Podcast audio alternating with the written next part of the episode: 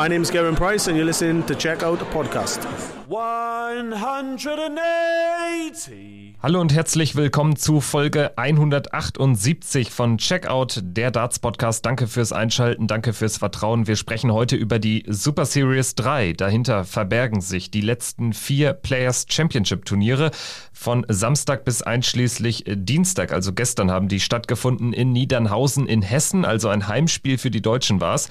Hat aber nicht ganz so viel gebracht. Aus deutscher Sicht eher maue Ergebnisse, dazu aber später mehr. Ich bin Kevin Schulte hier bei Checkout natürlich. Auch heute nicht allein. Christian Rüdiger ist mit dabei. Grüße dich. Hi. Hallo Kevin, ich grüße dich. Ja, bevor wir loslegen, möchten wir einfach mal Danke sagen für euren Input auf Instagram jetzt innerhalb der letzten Tage und auch gerade innerhalb der letzten Stunden. Wir haben ja nochmal dazu aufgerufen, uns auch Fragen zu schicken. Das habt ihr sehr zahlreich gemacht. Da werden wir natürlich so gut es geht versuchen, heute drauf einzugehen und diese zu beantworten. Und wer in Zukunft keine Folge verpassen will, der drückt unbedingt auf Abonnieren, egal wo ihr den Podcast hört, bei welchem Podcatcher auch immer. Das hilft uns und natürlich auch euch, dass ihr immer auf dem Laufenden bleibt. So, Christian, dann lass uns mal in die Vollen gehen. Vier Players Championship Turniere hintereinander weg. Es war das dritte Mal, dass es so einen Block jetzt gab in diesem Jahr, in diesem Corona-Jahr 2021. Die Sieger von Niedernhausen heißen Jose de Sousa, Michael Smith, Dimitri Vandenberg und Dirk van Dijvenbode, beziehungsweise van Dijvenbode Tag 3 gewonnen, Vandenberg, Vandenberg Tag 4, genau.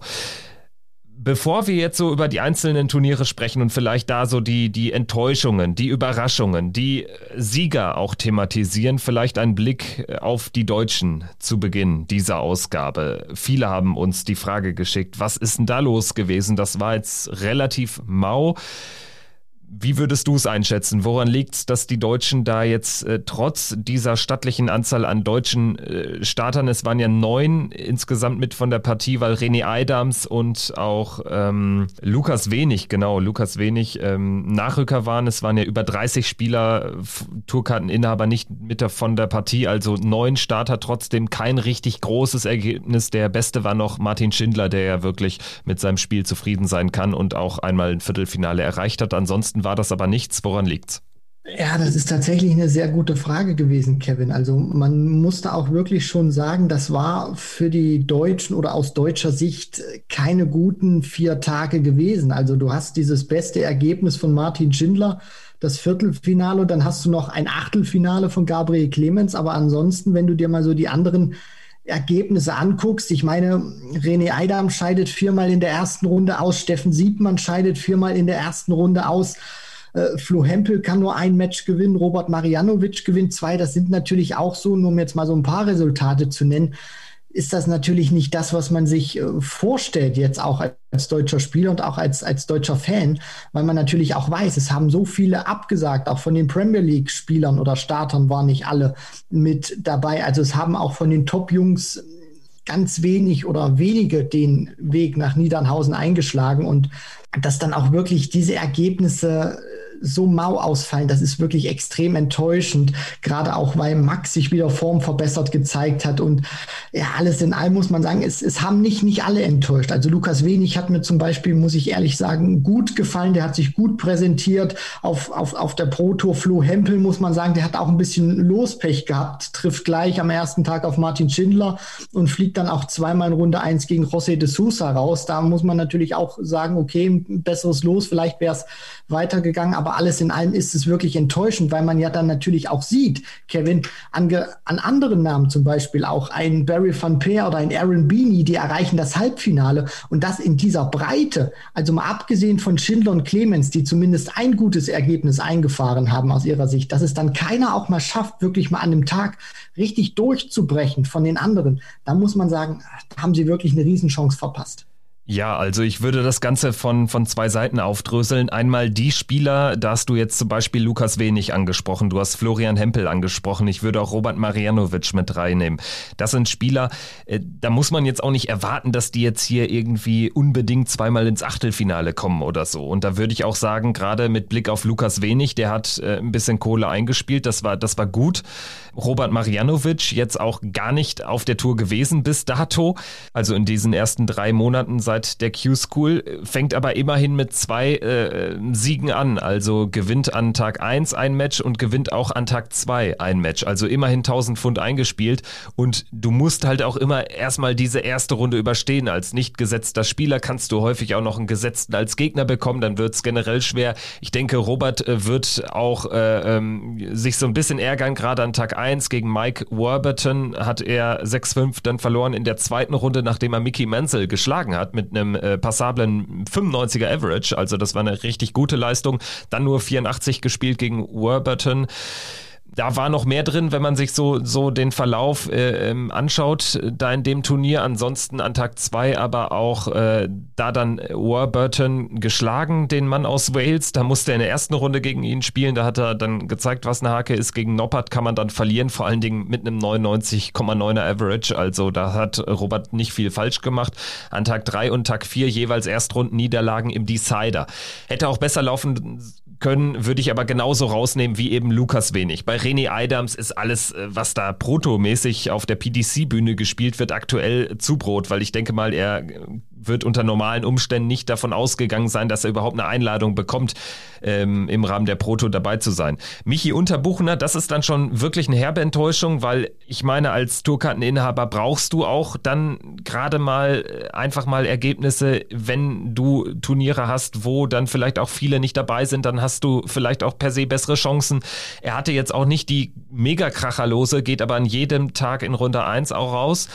Und ansonsten würde ich sagen, ja, Schindler, Clemens, äh, zumindest mit einem sehr, sehr starken Ergebnis. Max Hopp äh, wäre dann für meine Begriffe aber dann schon wieder als deutliche Enttäuschung zu nennen. Klar, er kriegt auch einmal einen Noppert in Runde 1. Er kriegt äh, De Sousa in Runde 3, da kann man auch knapp verlieren, vor allen Dingen im Decider. Aber ansonsten war das eben ja, dann relativ wenig, ehrlich gesagt. Also zweimal gegen D'Souza raus, das ist, das ist relativ bitter gelaufen. Ähm, du brauchst dann vielleicht ein bisschen mehr Losglück. An Tag drei und vier scheidest du in Runde eins raus. Das ist natürlich dann Mist und bringt ihn nicht so richtig weit voran. So richtig schlecht hat Max ja gar nicht gespielt. Also das ist eine doofe Situation und vor allen Dingen befürchte ich, dass er dann vielleicht wieder knapp das Matchplay verpasst, knapp den Grand Prix verpasst und dann kommst du halt in den Rankings auch nicht nach oben. Genau, das ist ja auch dieser, dieser Punkt, Kevin, den ich da auch so ein bisschen in, in meiner Analyse oder in meiner Anfangs, in meinen Anfangsworten auch gesagt habe. Natürlich war da jetzt nicht alles schlecht. Also wenn man das auch sieht, Robert Marianovic, du hast das angesprochen, verliert eben auch äh, drei Matches eben im Decider oder scheidet dann eben auch in drei Matches aus, die er dann im, im Decider verliert. Was mir einfach auch fehlt, ist teilweise, dass diese diese Spiele dann teilweise auch wirklich sehr knapp sind und es die deutschen Jungs oftmals nicht schaffen, diese Momente dann in einer etwas größeren Regelmäßigkeit auf seine Seite zu oder auf ihre Seite zu ziehen. Und was mir dann auch bei, bei Max Hopp, da möchte ich eben jetzt mal auch in die, die gleiche Kerbe schlagen, weil ich stelle mir immer wieder die Frage, ein, ein Barry van Peer, der 2017 noch an Dartitis gelitten hat, oder ein Robert Thornton, der jetzt nicht mal eine Tourkarte hatte, die schaffen es ins Halbfinale einzuziehen. Und Max, der hat eine Tourkarte, der hat alle Super Series Events mitgenommen. Was mir dann einfach auch mal fehlt, ist dieser wirklich tiefe Run, dass es dann auch mal ein Deutscher schafft, so einen Run zu machen. Also ich meine, man, man sieht doch an den Beispielen Van Peer, äh, Klärmarker zum Beispiel, auch deren Finale spielt, Thornton dass es doch auch geht, dass Leute, die, die ich glaube, die, die, die wenigsten hatten sie wirklich auf der Rechnung, dass die so weit gehen können. Aber die Leute zeigen es auch, man kann da durchbrechen. Und ich finde das dann auch immer ein bisschen schade. Und diesen Punkt muss ich dann auch leider kritisieren, dass es abgesehen von Schindler und Clemens momentan keiner schafft, auch mal bei so einem Turnier länger dabei zu sein und dann mal durchzubrechen, weil Max ist bislang in diesen Super Series Events noch nicht über die dritte Runde rausgekommen.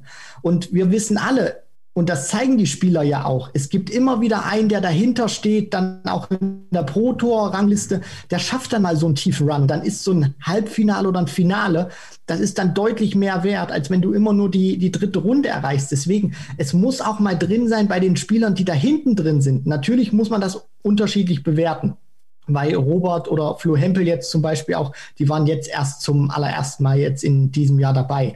Aber wenn man dann auch längerfristig wieder dabei ist, weil die anderen Beispiele zeigen ja, dass es geht. Würde ich mir schon wünschen, dass so ein tiefer Run auch mal möglich ist, weil eben auch andere Spieler, die, wo, wo ich sagen muss, ein Barry van Peer hat jetzt, glaube ich, stand jetzt noch nicht die ganze, ganze Qualität eines Max Hopp, wenn ich die jetzt miteinander vergleiche, zumindest stand jetzt, dann stelle ich mir immer wieder die, die Frage, Kevin, woran liegt es, dass solche Spieler das plötzlich schaffen, die man nicht auf der Rechnung hat, aber unsere deutschen Jungs, die immer und immer wieder dabei sind, schaffen das dann eben nicht, abgesehen von Schindler und Clemens. Ich sag mal so, Max Hopp hat ja auch schon zwei Turniere gewonnen. Das ist ja im Übrigen äh, Clemens ja, und auch jetzt, Schindler voraus. Aber, aber, aber jetzt in, in der, der Phase ja, einfach nicht. Ja, natürlich. Fehlt mir das. Absolut, das stimmt. Ähm, Gerade diese Woche war ja prädestiniert dafür, das hatten wir auch im Vorfeld angerissen, dass natürlich hier Leute weit kommen werden, die äh, vielleicht diese Chance jetzt äh, auch beim Schopfe packen müssen, die sie sonst halt nicht bekommen, weil sie sie sonst halt nicht bekommen. Und dass da kein Deutscher richtig weit mal durchgebrochen ist. Also wir reden hier über Martin Schindlers Viertelfinale an Tag Nummer zwei, wo er dann an Michael Smith, äh, den späteren Sieger, scheitert. Ansonsten war das wirklich zu wenig, weil wenn man sieht, es gab Tage, da, da hat nur einer überhaupt die, die Runde der letzten, oder da hat gar keiner die dritte Runde erreicht. Genau, Tag drei. Nur Clemens und Hempel gewinnen überhaupt ein Spiel.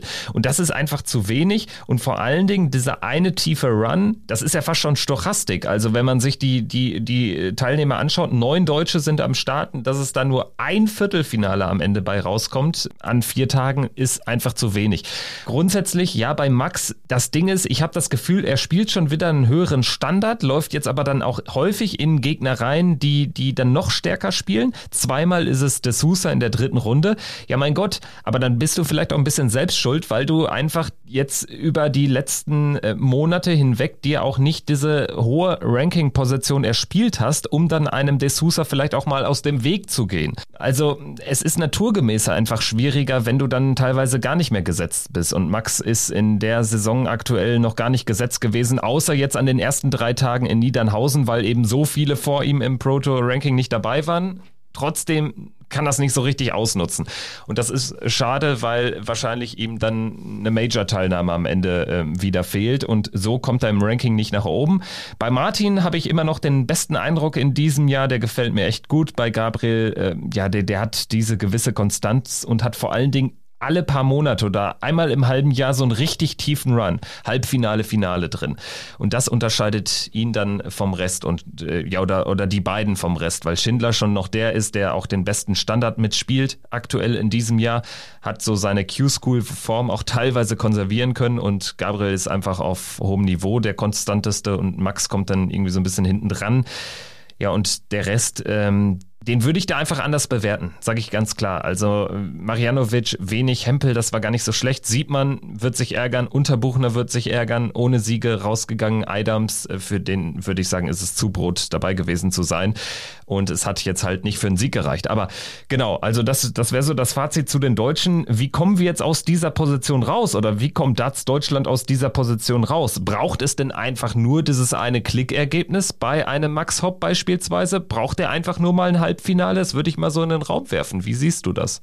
Ich würde das wirklich mit einem Ja beantworten, weil wir das in der Vergangenheit auch schon gesehen hatten. Gerade auch dieses Jahr, wo Max ja dann auf der European Tour in Saarbrücken gewinnen konnte, wo er auch auf der Pro Tour triumphieren konnte. Man hat ja auch gemerkt, dass diese Siege ihm unfassbar viel Auftrieb gegeben haben, dann auch für die Monate später. Hat ja dann unter anderem ja auch das Halbfinale bei den European Darts Championship erreicht, wo er eigentlich das Finale hätte spielen müssen, wo er diese drei klaren Darts hat im Halbfinale und das nicht nutzen kann. Deswegen, also bei Max glaube ich wirklich, der braucht dieses eine Ergebnis, um für sich selber auch mal wieder zu spüren, es, es, es geht einfach, weil er muss einfach wieder auch mal merken und auch mal wieder in diese Situation kommen, wie es auch mal ist, längerfristig an so einem Tag dabei zu sein, auch mal wirklich wieder ein Viertelfinale zu spielen, Halbfinale zu spielen. Das ist für ihn in diesem Jahr wirklich eine ungewohnte Situation, abgesehen von der Super League, wo er eben sehr viel Darts gespielt hat in diesem Gruppenmodus. Aber diese langen Tage hinten raus auf der Pro Tour, die kennt er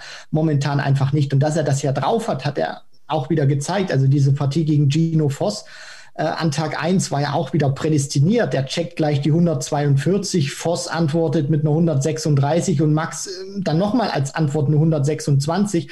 Also da sieht man natürlich auch immer wieder, was der Kerl für ein für ein, für ein Touch hat, was der für ein Talent hat.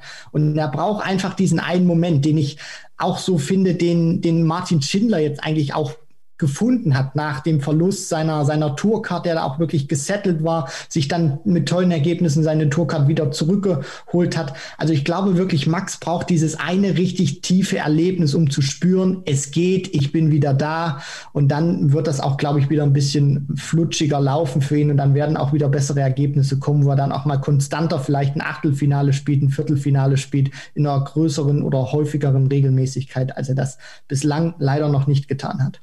Vor allen Dingen äh, ist ja bei Max zumindest das gegeben, dass wenn er dann mal so ein tiefes Ergebnis hat, dadurch dann idealerweise sich vielleicht noch ins Matchplay-Feld und ins Grand Prix-Feld spielen kann auf diesen Bühnen war er ja schon jetzt fast regelmäßig in den vergangenen Jahren. Also zuletzt halt nicht, aber davor hatte er diese Turniere dann schon jeweils, äh, ich glaube, mindestens zweimal gespielt. Beim Matchplay auch schon mal Chizzy geschlagen. Gegen Michael Smith dann auch im Achtelfinale. Er ist ausgeschieden, gut ausgesehen trotzdem.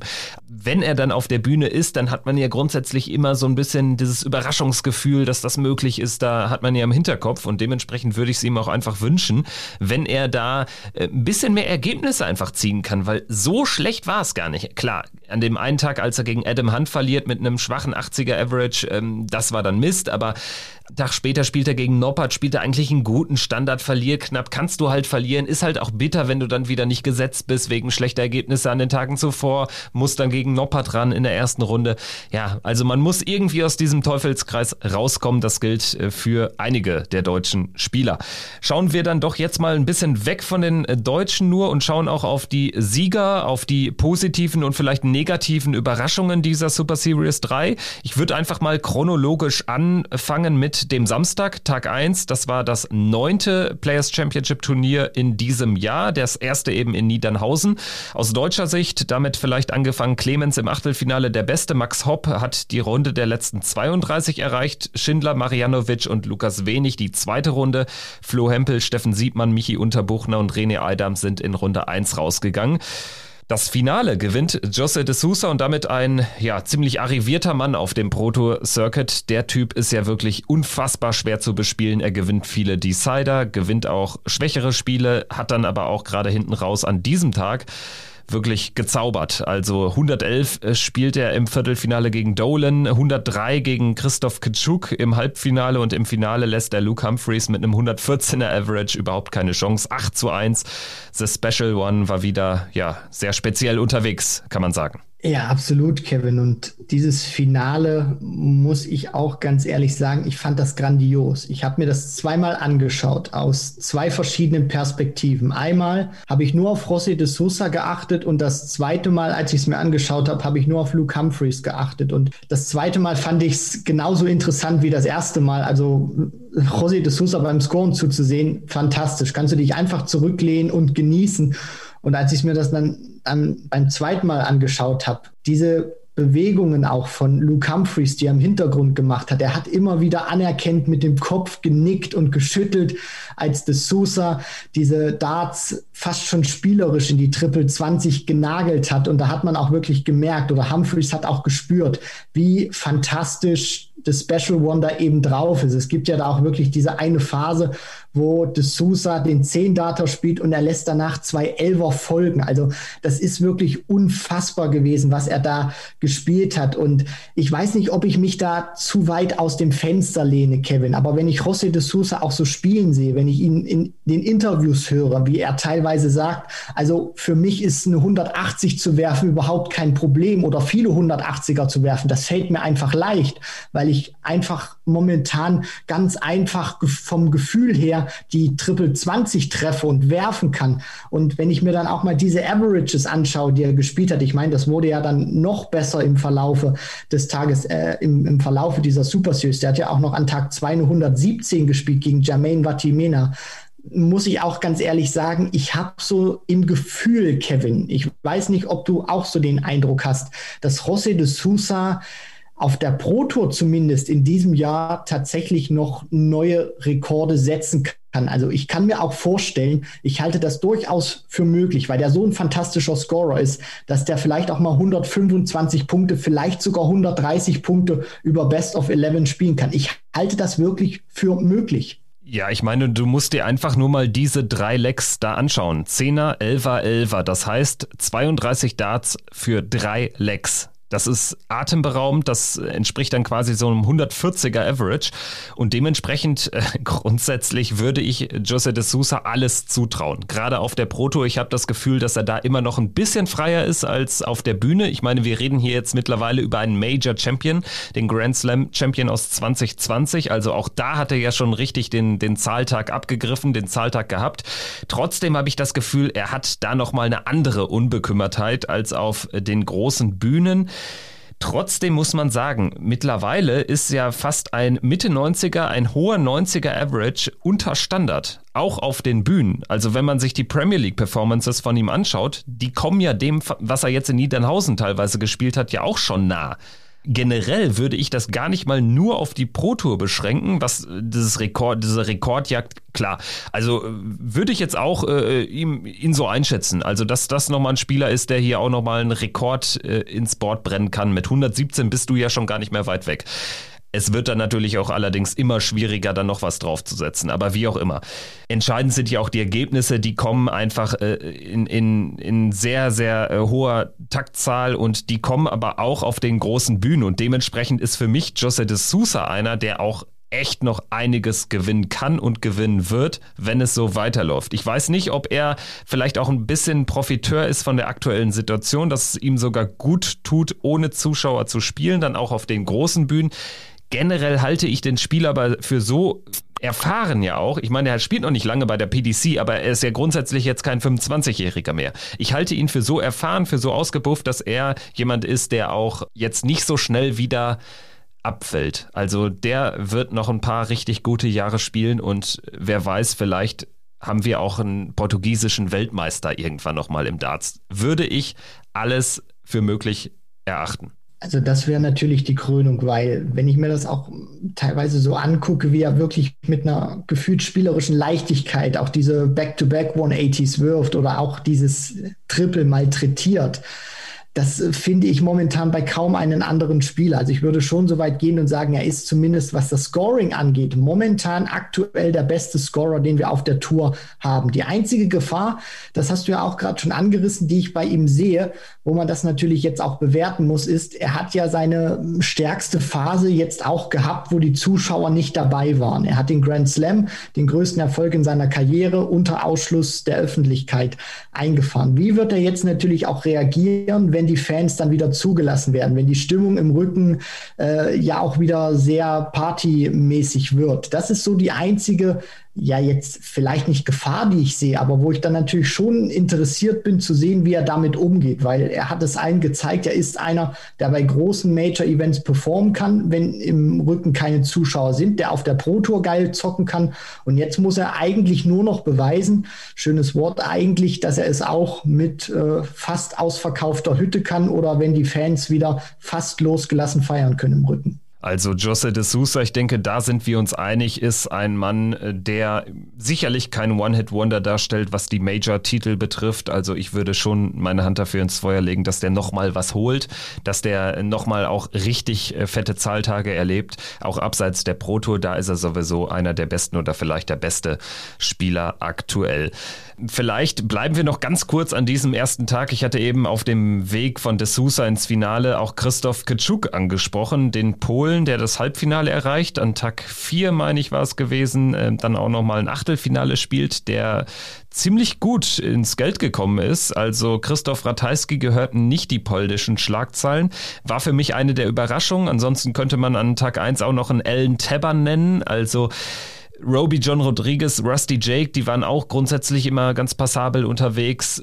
Ich finde, Niedernhausen hat aber schon gezeigt, auch wenn die Deutschen nicht profitieren konnten, dass das Feld offener war denn je, weil ein Christoph Kitschuk Halbfinale ist dann schon eine krasse Ansage für einen Spieler seiner Güteklasse, auch wenn man schon sagen muss, dass er sich äh, tatsächlich merklich verbessert hat zuletzt. Ja, natürlich. Also ich finde, er wird auch immer wärmer jetzt mit der Situation und dieses Halbfinale wird auch für ihn eine sehr große Erleichterung sein, zu wissen, ich habe jetzt endlich mal so ein richtiges Top-Ergebnis eingefahren und was für ihn auch, glaube ich, sogar noch ein Stück weit noch wichtiger sein könnte, ist, er spielt dieses Finale an Tag 1 und verliert dann eben an Tag 2 und 3 in der ersten Runde, dass er dann eben nochmal an diesem vierten Tag stabil bleibt und nochmal ein gutes Ergebnis ähm, sich herausspielt mit diesem Achtelfinale, was du gerade angesprochen hast, Kevin. Und in dieser Rangliste war er dann auch wirklich gut unterwegs. Das zeigt ja dann auch die Super Series 3. Der ist dann auf Platz 14 rausgekommen mit 4500 Pfund.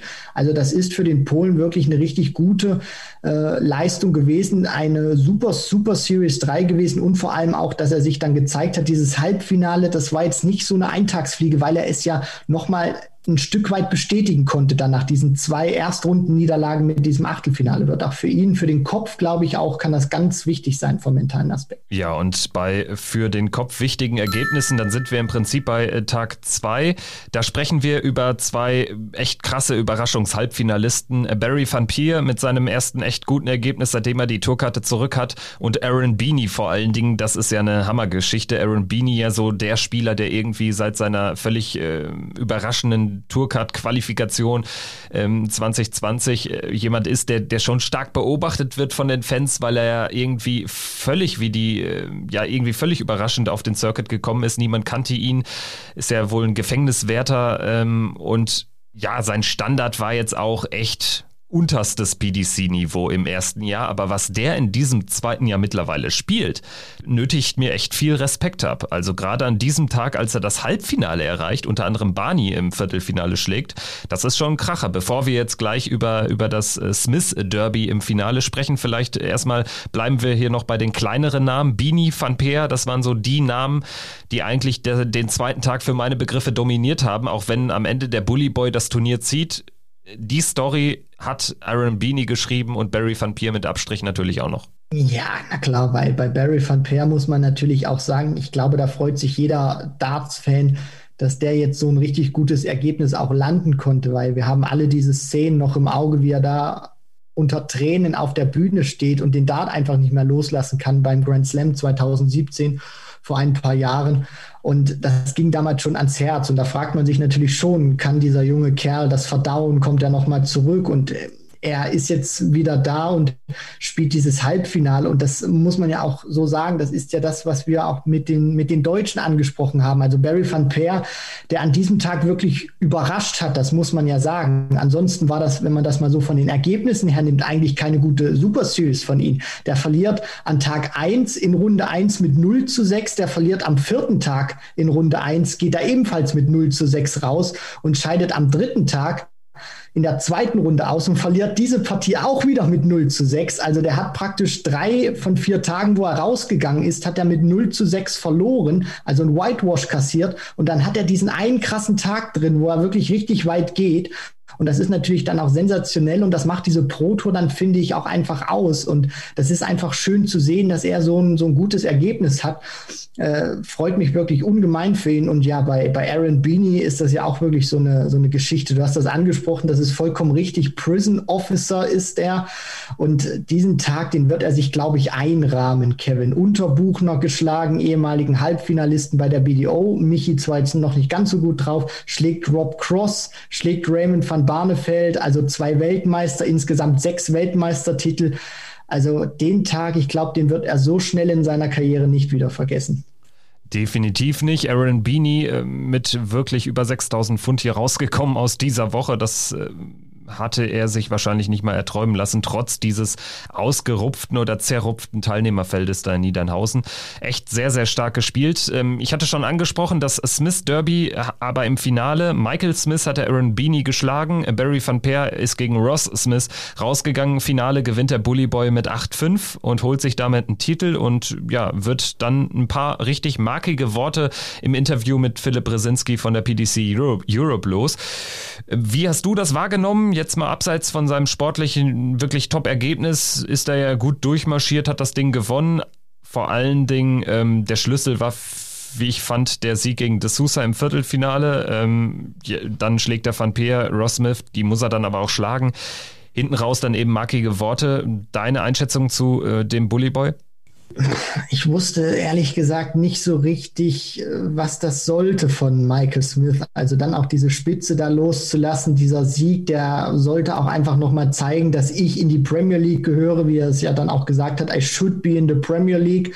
Und ja, was mir dann auch nicht so richtig gefallen hat oder was mich ehrlich gesagt auch verwundert hat, weil er hat ja auch als Aufhänger das, dass er das gesagt hat, I should be in the Premier League, hatte er dieses Match im Achtelfinale gegen Dimitri Vandenberg genommen, wo er eben diese 114 spielt und Vandenberg mit 6 zu 2 schlägt, wo er dann auch gesagt hat, das war eben das Match, wo ich beweisen wollte, dass ich eigentlich anstelle von Dimitri, so habe ich das wahrgenommen, praktisch in, in die Premier League reingehört musst hätte. Und da habe ich mich dann schon gefragt, also Dimitri Vandenberg, also hätte er jetzt gesagt, Dimitri raus und er praktisch rein, weil Dimitri hat ja das, das Matchplay gewonnen und ähm, auch, auch die anderen Kandidaten, Duran, Titelverteidiger des Sousa Grand Slam, Aspinall das Finale gespielt in, in der Premier League und beim Bully Boy ging ja da in diesem Jahr nicht viel zusammen im Jahr 2020 und dann solche markigen Worte loszulassen. Vielleicht war es auch ein bisschen ja äh, im Überhang der Emotionen, weil er jetzt diesen Titel auch gewinnen konnte. Aber ich habe ehrlich gesagt nicht verstanden, was das sollte, weil es auch für mich so gewirkt hat, dass er praktisch Dimitri Vandenberg darauf projiziert hat und es praktisch so formuliert hat. Also ich weiß nicht, ob du das auch so wahrgenommen hast, Kevin, dass er praktisch gesagt hat, also Dimitri hätte rausgemusst und ich eigentlich rein und dieses Match dann als Aufhänger genommen hat. Ich fand es ein bisschen wirr tatsächlich. Er hat ja sogar noch ähm, ja auch Aaron Beanie da so ein bisschen tatsächlich in die Mangel genommen, hat gesagt, dass das jetzt irgendwie nicht so der Standard war, äh, dass er da nicht gefordert worden sei. Ich meine, dafür ähm, musste er sogar ein bisschen zittern angesichts des 7 zu 4 Ergebnisses im Halbfinale. Mir gefällt das insofern alles nicht so richtig, beziehungsweise anders formuliert. Ich habe das Gefühl, ich habe das auch schon tausendmal gehört so dieses Gelaber, jetzt nicht bös gemeint, aber dieses Gelaber von wegen, ja, ich bin eh der Beste und äh, ähm, jetzt habe ich endlich mal wieder gezeigt, wo ich hingehöre und das ist der richtige Michael Smith jetzt mal ganz ehrlich, es kann jetzt auch nicht dafür entscheidend sein, ob er jetzt hier ein Proto-Event mal wieder gewinnt, dass er hier die Michael Smith Festspiele für die nächsten Turniere oder für die nächsten Jahre ausruft. Also finde ich immer ein bisschen schwierig und gerade beim Bully Boy habe ich das Gefühl, dass ich irgendwie solche Art von, von Sätzen schon häufiger gehört habe und da fast immer ein bisschen abschalte schon. Soll er mir erstmal beweisen, dass er irgendwie in einem Major-Event äh, gegen Gary Anderson in einem Halbfinale einen Vorsprung mal ins Ziel bringt? Also ich sag mal so platt formuliert. Also klar, wir wissen alles, einer der talentiertesten Spieler auf dem Circuit, einer der besten, einer der spektakulärsten Spieler. Aber für mich sind die Worte insofern auch nur Schall und Rauch, wenn da irgendwie auf den großen Bühnen jetzt nicht mehr kommt. Ansonsten habe ich das Gefühl, habe ich schon häufiger gehört und Michael Smith hat jetzt auch nicht sein allererstes Turnier gewonnen. Ne? Also damals, ich glaube, World Series in China hat er auch gewonnen. Da war er ähnlich auf dem hohen Ross und ist dann aber auch recht schnell davon wieder runtergestürzt.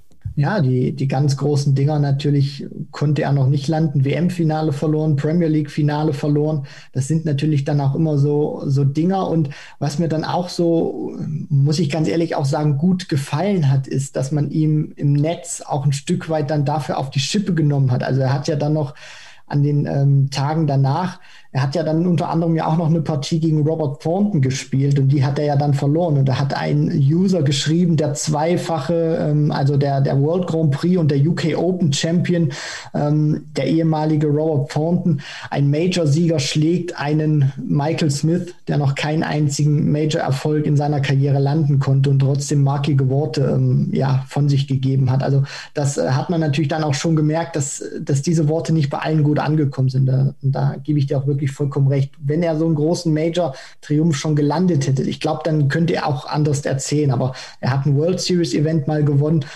Aber alles in allem muss man ja dann auch sagen, hat er sonst mit den Nerven immer wieder vergeigt. Die, die WM in den vergangenen zwei Jahren hat Bände gesprochen, auch wie er sich da immer gegeben hat von, von der Körpersprache her.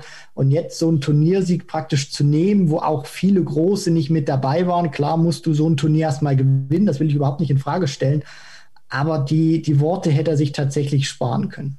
Und jetzt mal ganz ehrlich, wenn er irgendwie dann auch noch, so wie du es beschrieben hast, durch die Blume so ein bisschen Dimitri Vandenberg in die Verlosung mit reinnimmt, dass er doch vielleicht äh, besser gewesen wäre ähm, als Dimitri Vandenberg in der Premier League, da muss ich mal ganz klar sagen, also die aktuelle Premier League spricht schon Bände.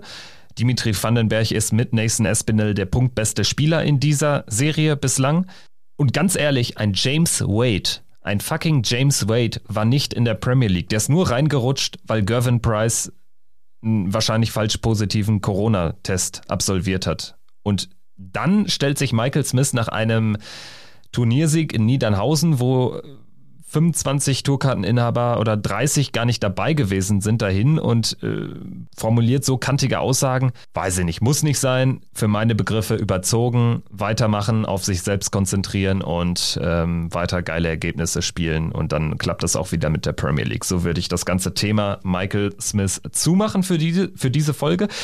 Ähm, sprechen wir doch vielleicht nochmal über, über die anderen beiden Tage. Vielleicht an Tag zwei nochmal ganz kurz zur Erwähnung. Schindler im Viertelfinale Hopp in Runde drei, Clemens Marianovic und Wenig in Runde zwei. Hempel sieht man unter Buchner Adams in Runde eins ausgeschieden. Tag drei. Aus deutscher Sicht Clemens und Hempel in der zweiten Runde, alle anderen raus in äh, Runde eins. Das war wirklich ein Desaster.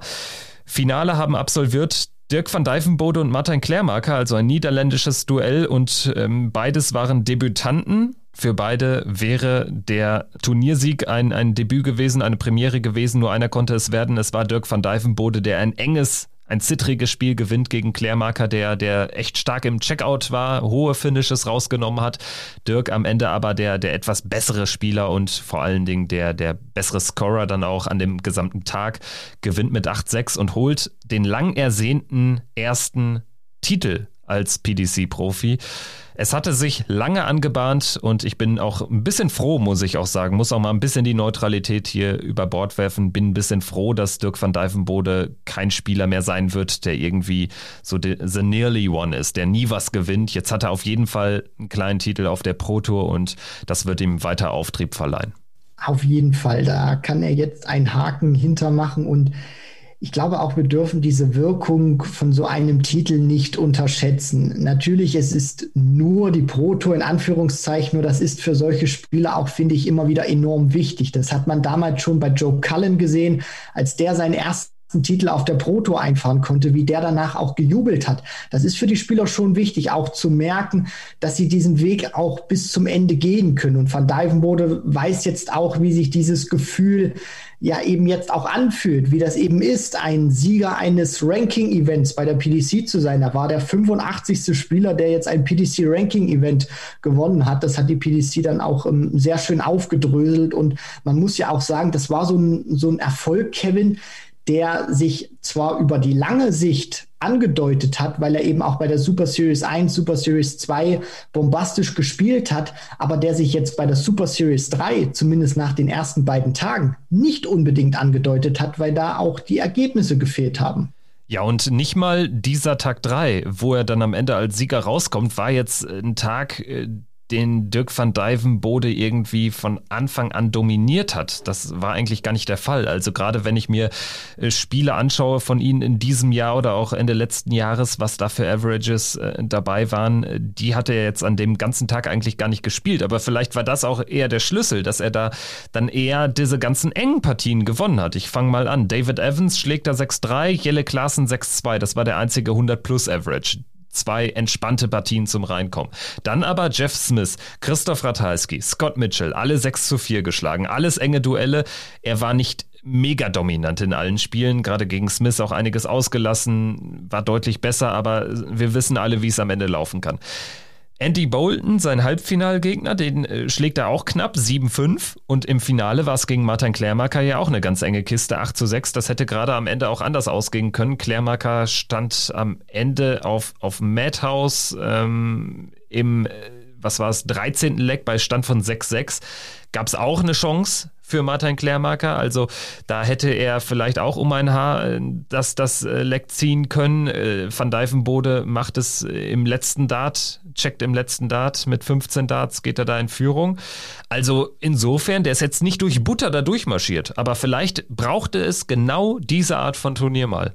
Naja, das ist ja auch immer so ein, so ein Punkt, den wir auch oft sehen im Darts, dass ein Van Dijvenbode äh, oder allgemein, dass, dass die Spieler wirklich uns verzücken mit riesigen Averages. An Devin Peterson im vergangenen Jahr hat ja auch teilweise wirklich brilliert auf der Pro Tour. Nur dann haben auch eben diese, diese Turniersiege gefehlt. Und ich glaube, im Darts ist das auch immer ganz wichtig, weil teilweise mir auch immer ein Stück weit zu oft auf die Averages geschaut wird. Ich meine, diese eine Partie gegen Jeff Smith, die du da gerade hervorgehoben hast, wo Van Dijvenbode 98 spielt und Jeff Smith äh, 82,6 und trotzdem gewinnt Van Dijvenbode nur, muss man sagen, mit 6 zu 4. Also die erzählen auch nicht immer die, die ganze Wahrheit und ich glaube, dass so ein Tag dann auch für ihn sich deutlich besser anfühlen wird als ein Tag, wo er wirklich in den ersten drei, vier Partien über 100 spielt, äh, nicht zu, zu schlagen äh, oder nicht aussieht, als ob man ihn wirklich schlagen könnte.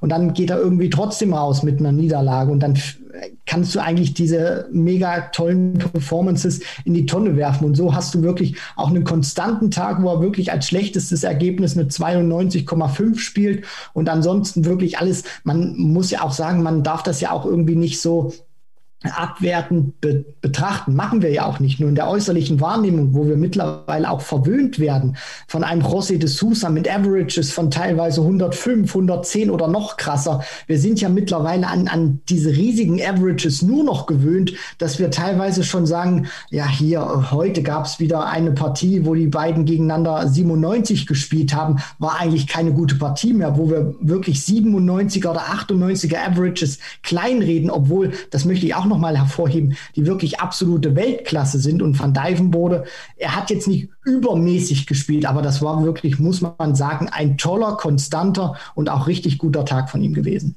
Ja, definitiv. Also man sollte tatsächlich nicht zu sehr darauf fixiert sein.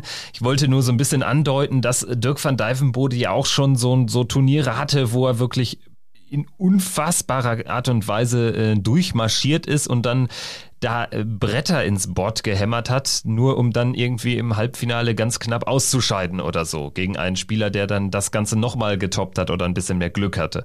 Dementsprechend, das war jetzt nicht der Fall. An Tag 3 der Super Series 3, Dirk van Dijvenbode marschiert durch, äh, zieht das Ende, zieht das Finale gegen Martin Klärmacker und setzt dann genau daran an, wo er an äh, Tag 3 aufgehört hat. Am vierten Tag nämlich holt er sechs weitere Siege, stand dann zwischenzeitlich bei 13 Siegen in Folge Folge.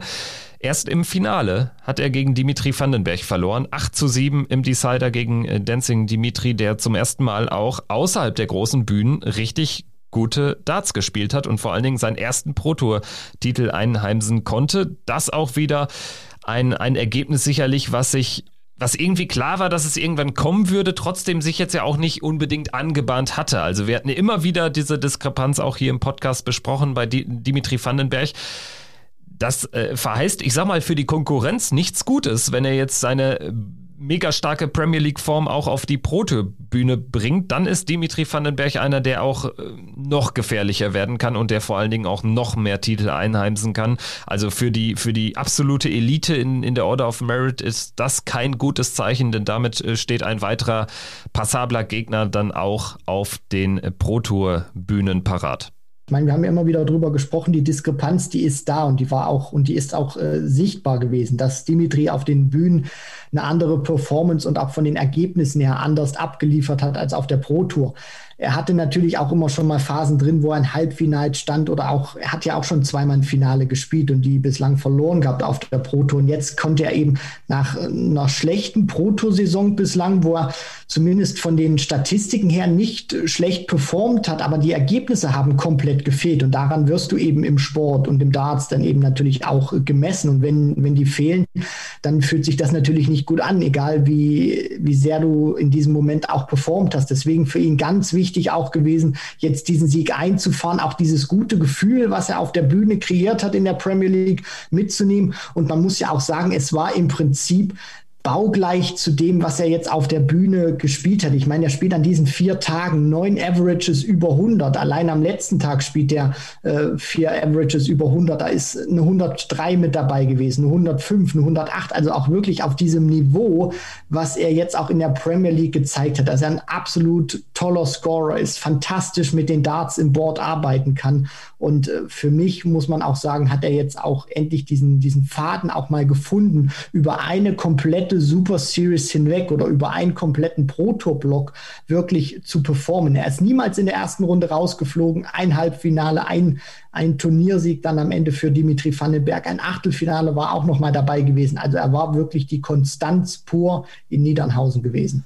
Das äh, macht natürlich insgesamt einiges einfacher, denn Dimitri Vandenberg ist dann jetzt auch erstmal bei den nächsten Pro Tour Events, sollte es jetzt zeitnah welche geben, gesetzt. Also auch das ist ja eine sehr, sehr wichtige Erkenntnis. Im Prinzip ist er jetzt ein Jahr lang gesetzt, wenn er jetzt äh, ein paar passable Ergebnisse noch einfährt durch diese 10.000 Pfund, die da jetzt im Pro Tour Ranking verankert sind. Auf Seiten von Dimitri Vandenberg, Dirk van Dijvenbode natürlich hat sich damit auch nach vorne gespielt, ist jetzt die 16 auf der Pro Tour. Schauen wir vielleicht jetzt, nachdem wir jetzt so jeden Tag einzeln nochmal äh, durchgegangen sind, auf die Sieger geschaut haben, auf die Finalisten geschaut haben, natürlich zuvor auch auf das Abschneiden der Deutschen geschaut haben. Vielleicht äh, gucken wir noch mal auf weitere Überraschungen. Gibt es da noch Spieler? Ich meine, wir haben Bini genannt, wir haben Christoph Getschuk genannt. Ähm, ich würde auch sagen, Martin Klärmacker insgesamt auch gut gewesen. Scott Mitchell, den hattest äh, du jetzt auch noch äh, im, im, Vorgespräch quasi noch mal einmal aufgeführt. Aber vielleicht fallen uns da noch ein paar Namen ein. Ähm, wen würdest du so alles nennen?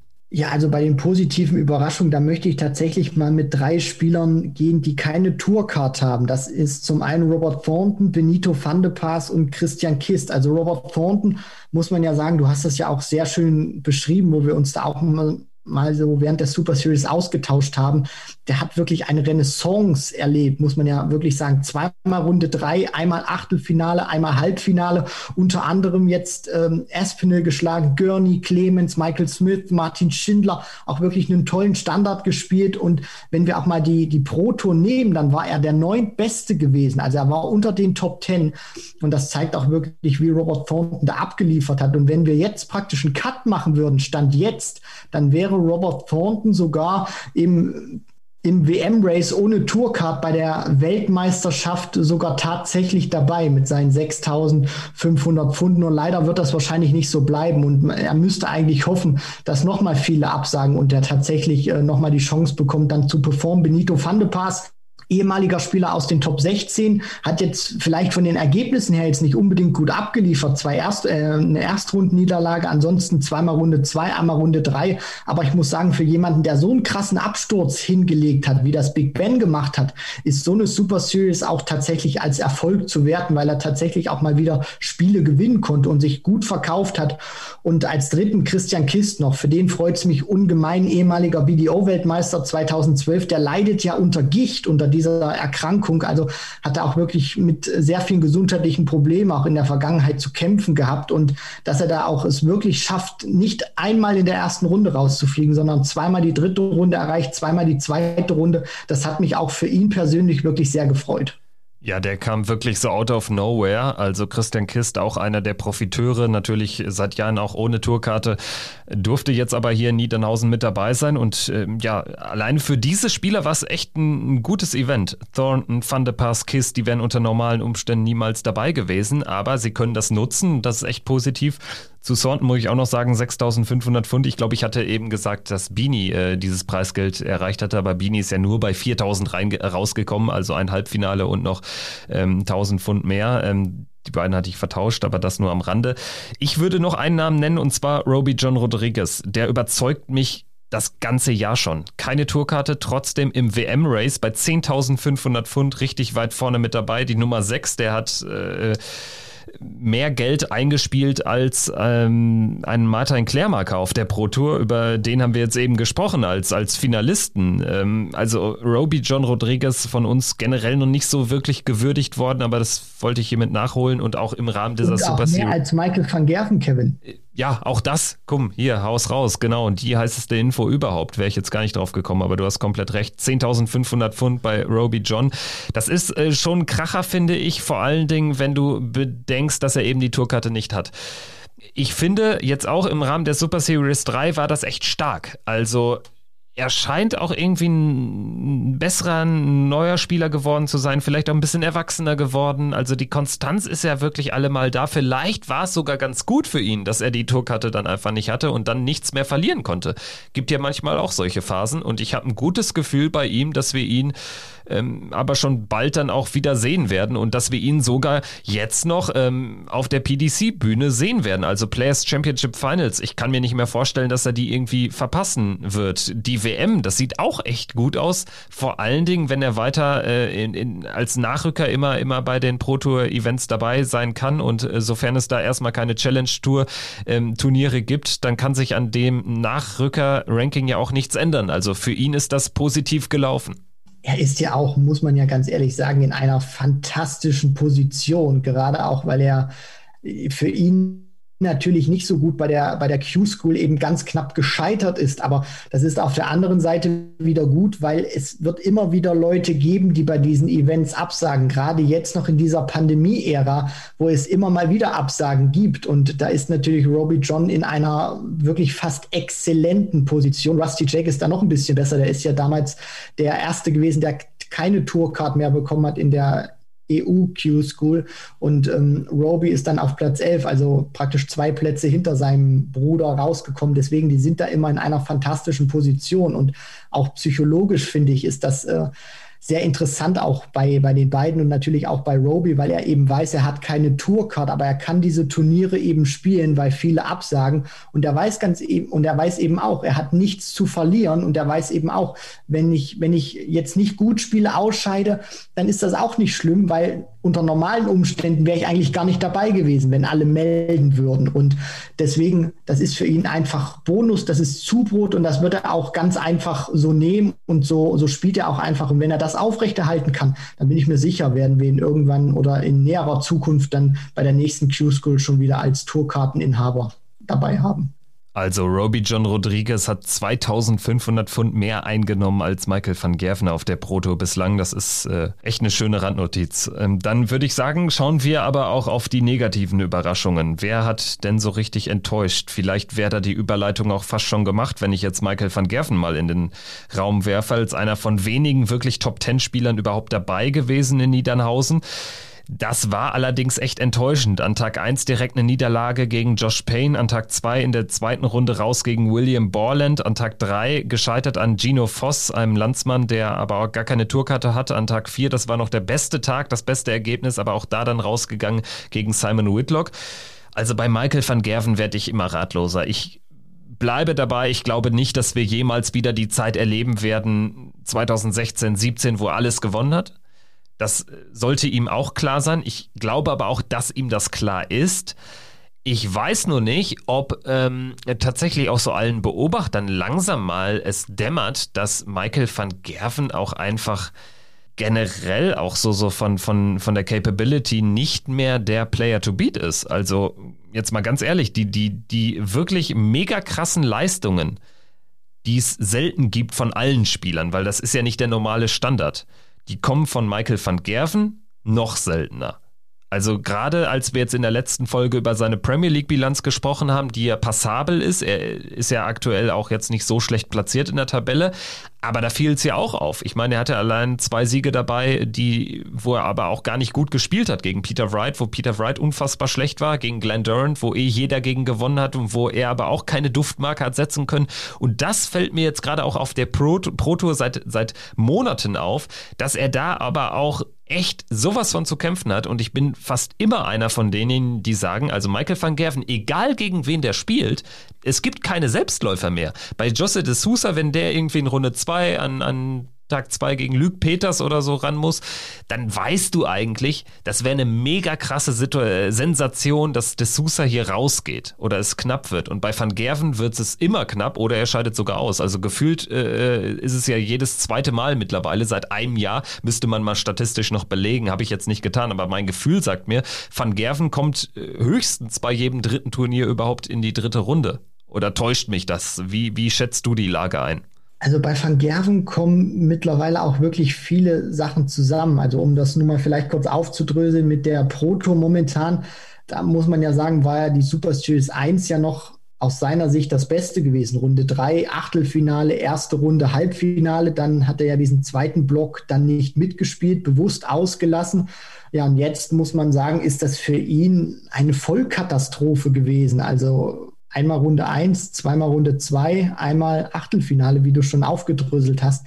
Und den Eindruck, den ich momentan auch habe, ist, Michael van Gerven ist mittlerweile oder ist momentan nicht mehr als Durchschnitt. Also er ist jetzt nicht dieser herausragende Weltklasse-Spieler, dieser Dominator, The Green Machine. Ja, ich, ich, wür, ich würde, ich, äh, Christian, ich, ich würde äh, ja. ganz kurz reingeritschen, ich würde sagen, nicht mehr als Durchschnitt, wenn man so die Top 32 nimmt. Also jetzt ja, bei der gesamten Tour würde ich schon sagen, wäre, ja. wäre, wäre, wäre das ein bisschen hart.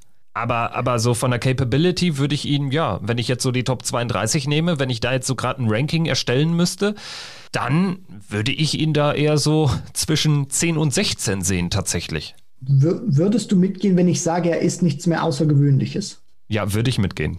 Gut, dann einigen wir uns auf, auf dieses Wort. Und ja. äh, was mir ja auch bei Van Gerven auffällt, das sieht man ja in, in der Premier League, sind ja auch diese großen Schwankungen gewesen, die wir auch schon angesprochen haben. Da sind wirklich teilweise Averages dabei, wo du dir denkst, jetzt ist er wieder der Alte oder das ist einfach der Michael van Gerven, den man kennt und dann bricht er wieder im nächsten Spiel komplett ein. Auf der Pro Tour, was mir jetzt auch aufgefallen ist, ich meine, er geht gegen Josh Payne, gegen Willie Borland und gegen Gino Voss an den ersten drei Tagen raus das passiert Van Gerven schon mal oder ist ihm in der Vergangenheit schon mal passiert auf der Proto, dass er auch gegen Namen rausgeht, wo man es überhaupt nicht denken mag.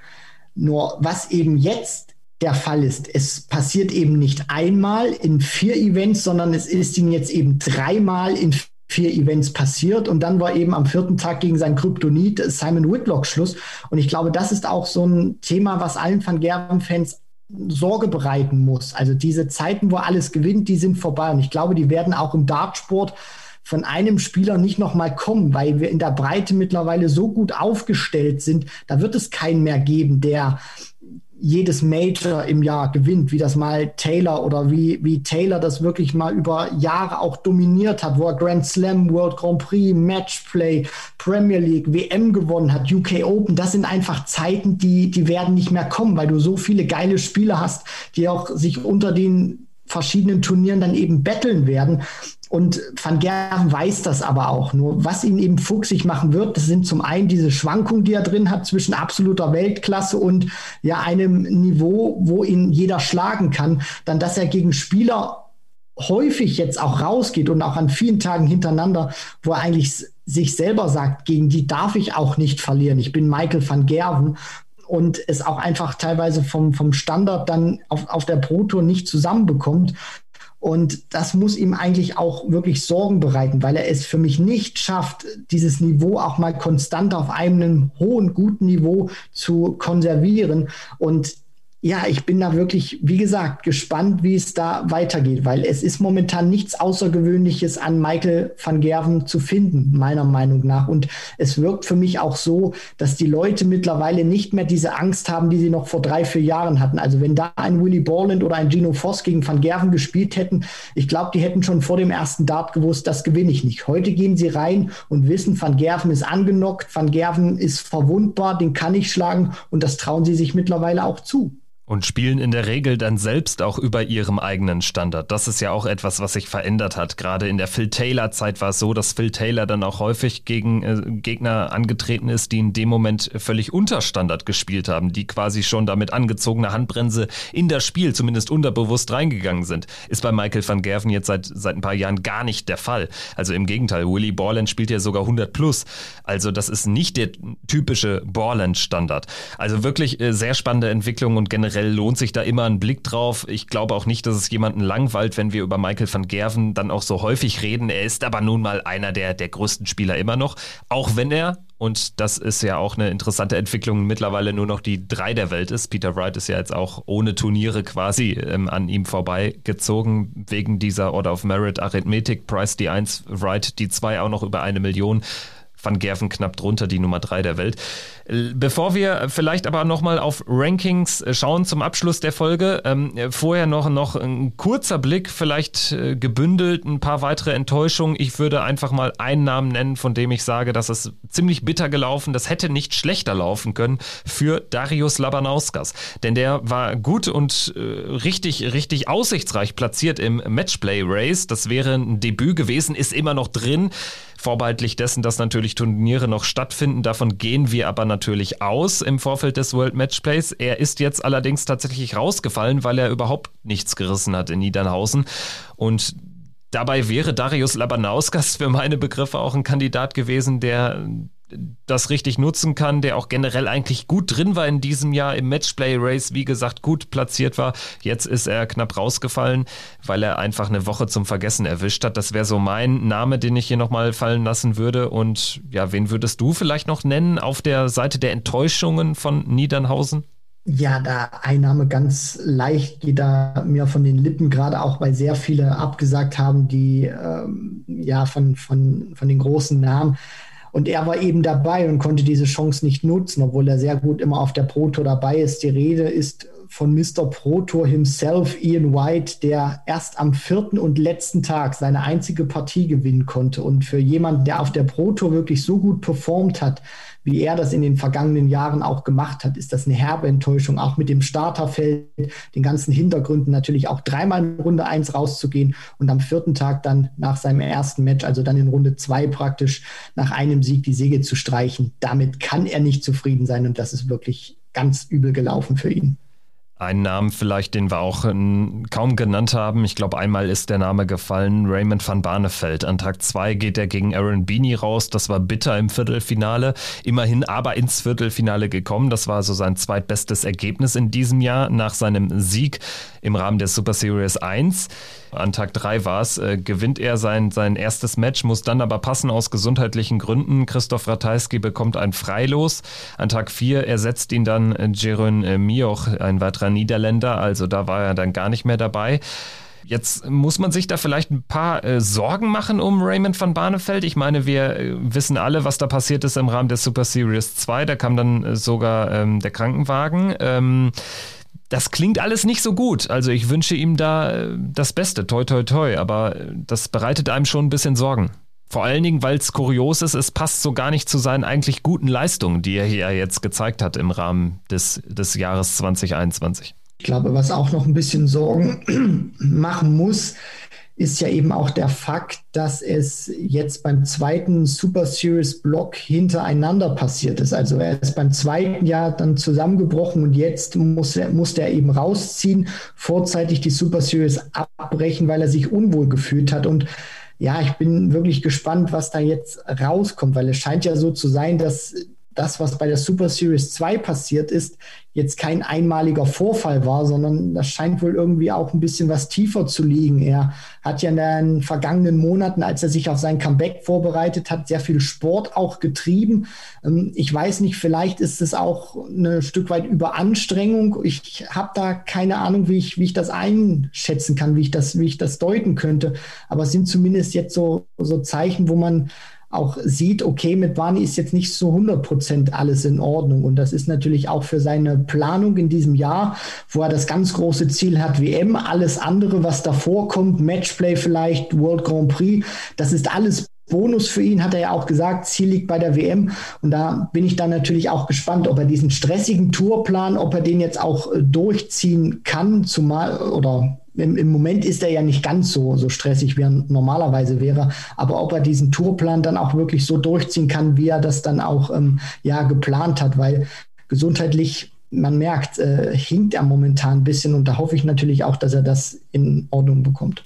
Stichwort Turnierplan, das wäre natürlich auch nochmal ein Blick wert, gerade wenn wir jetzt vielleicht noch ganz kurz das Matchplay-Race äh, anwerfen. Ich denke, wir sind uns beide einig, dass wir nicht davon ausgehen, dass es das jetzt schon war. Es gibt zwar jetzt rein faktisch gesehen im PDC-Turnierplan kein weiteres Turnier mehr, kein Ranking-Event bis zum World Matchplay, außerhalb äh, der Premier League natürlich, aber äh, der Juni ist noch komplett offen. Auch im Juli gibt es ja dann noch zwei Wochen, wo man äh, Events an den Start bringen kann. Also ich gehe mal davon aus, es wird noch Super Serious Events geben. Ich tippe sogar mal auf mindestens zwei Blöcke A4 Turniere und dann hätte man wirklich ein passables Race.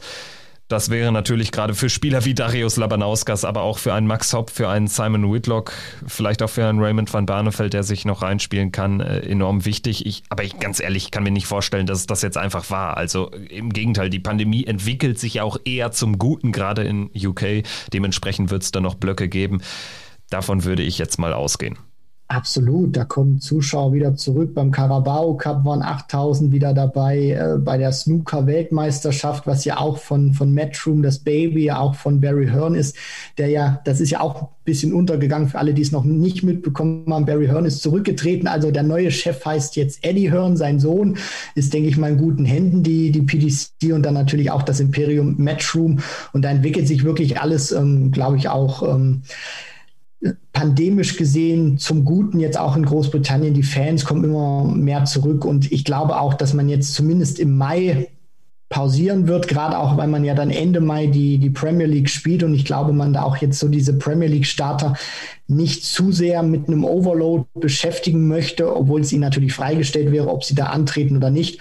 Und dann wird es, glaube ich, auch im Juni dann noch zwei Blöcke geben vor Matchplay, wo man dann vielleicht sogar vier Turniere, vielleicht sogar dann auch fünf Turniere spielt und man dann eben nochmal zehn beziehungsweise acht Players Championship Turniere hat und man dann eben auch ein schönes gebündeltes Race für das World Matchplay aufzeichnen kann. Ja, der Mai fällt für meine Begriffe auch deshalb raus, weil man hat ja die Premier League sogar dann auch noch vom 5. bis 7. Mai. Also es gibt ja zwei große Premier League Blöcke. Dementsprechend glaube ich auch nicht, dass der Mai dann noch irgendwie voller gepackt wird. Ich denke, man wird es dann jetzt ein bisschen einordnen. Ich würde auch so sagen, man hat jetzt schon zwölf Turniere gespielt. Also das ist jetzt auch keine, keine niedrige Zahl, keine besonders niedrige Zahl und der Juni ist komplett frei. Im Juli wird man auch noch einen Termin finden, vielleicht sogar direkt vorm Matchplay, wobei ich das nicht empfehlen würde. Fände ich einfach irgendwie jetzt uncool für alle, weil dann natürlich sich die Bubble verlängert, vorausgesetzt es gibt dann noch eine, es ist dann überhaupt noch eine nötig. Das sind natürlich aber auch alle, alles andere Fragen, die wir jetzt hier nicht klären können.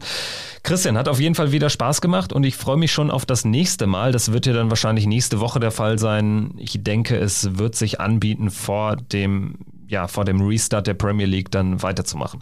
Ja, definitiv. Also da gibt es sicherlich auch das eine oder andere dann noch zu erzählen. Wir haben auf jeden Fall Bock, wir freuen uns drauf und ja, hoffen dann natürlich, dass wir den Podcast jetzt in den nächsten Wochen dann auch immer positiver gestalten können, gerade auch, weil sich die Lage in UK verbessert und wir dann auch irgendwann wieder äh, erzählen können, dass nicht nur das spielerische Niveau gut war, sondern vielleicht dann auch wieder die Stimmung in der Halle.